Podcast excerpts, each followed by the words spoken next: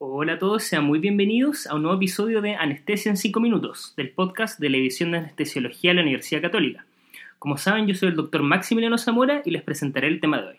Hoy hablaremos del protóxido y cómo entender algunos de sus aspectos fisiológicos. Primero, ¿qué es el protóxido?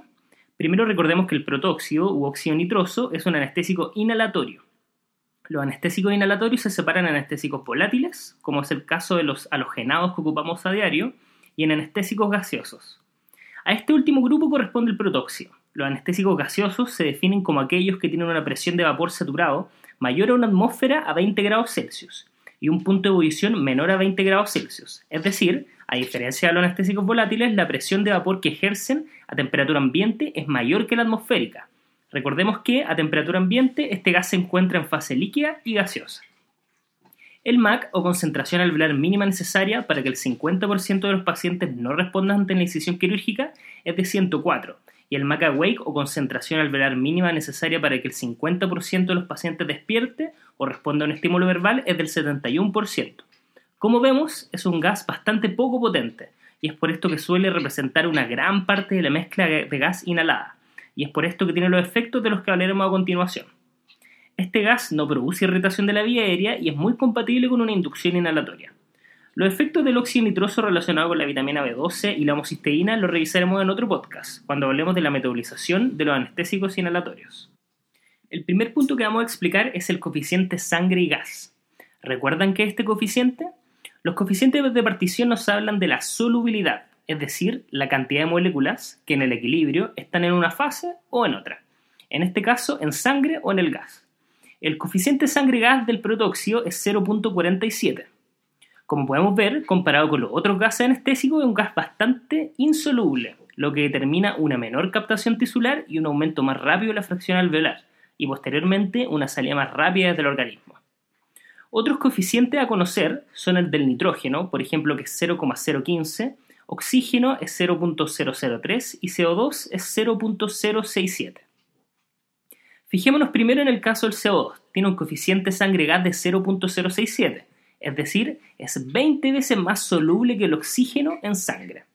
Al ser tan soluble, mayor porcentaje estará disuelto en comparación con los otros gases, lo que hace que sea del gas de elección para la laparoscopía, por ejemplo, ya que tiene menor porcentaje en estado gaseoso y eso determina menor riesgo de embolía aérea, como ya hablamos en otro podcast.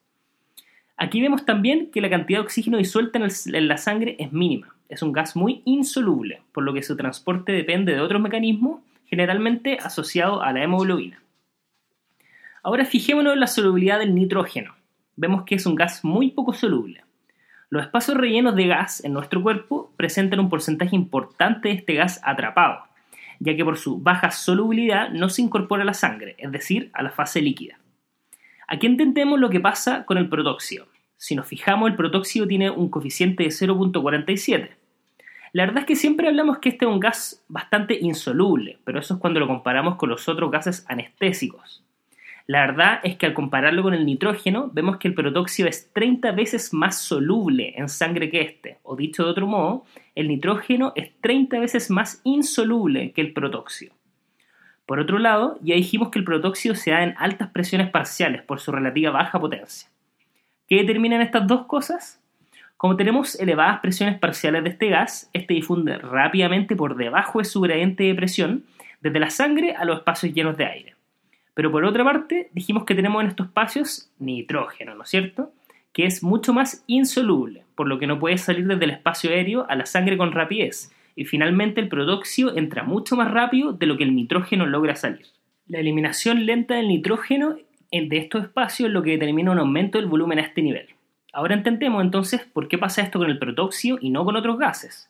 Un halogenado incluso más soluble como el isoflorano no provocará nunca este efecto, ya que aunque el nitrógeno se elimine de manera mucho más lenta del espacio aéreo al que llega el isoflorano, como lo damos a presiones parciales bajas no veremos nunca este efecto. Por otro lado, tenemos el oxígeno, que igual lo damos a presiones parciales elevadas. ¿Por qué no ocurre este mismo efecto?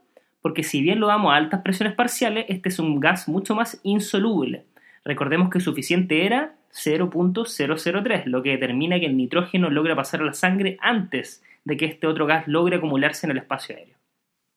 Estos efectos determinan que el óxido nitroso puede expandir el aire intracraneal, aumentar los émbolos intravasculares y hasta triplicar el volumen de un neumotórax en muy poco tiempo. Es por esto que el protoxio está contraindicado en pacientes con neumotórax, neumoncéfalo, en los que se ha cerrado la dura madre, cirugías con aire intraocular o que presentan elevado riesgo de embolía vascular.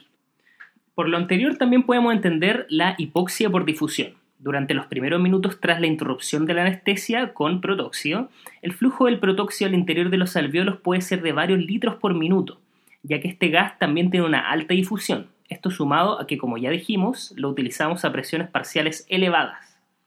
Esto provoca una, dilución del oxígeno alveolar por la rápida eliminación de este gas desde los tejidos. Otro efecto de la eliminación rápida del gas es la dilución de la PCO2 alveolar, que también puede reducir el impulso respiratorio. Esto puede evitarse al dar oxígeno suplementario, al 100% luego de cortar el protóxido. Bueno, eso es todo por hoy. Espero que hayan disfrutado este nuevo episodio de Anestesia en 5 minutos. Estén atentos para un nuevo episodio. Soy el doctor Maximiliano Zamora, en nombre del podcast de la edición de Anestesiología de la Universidad Católica. Les deseo una muy buena semana. Chao.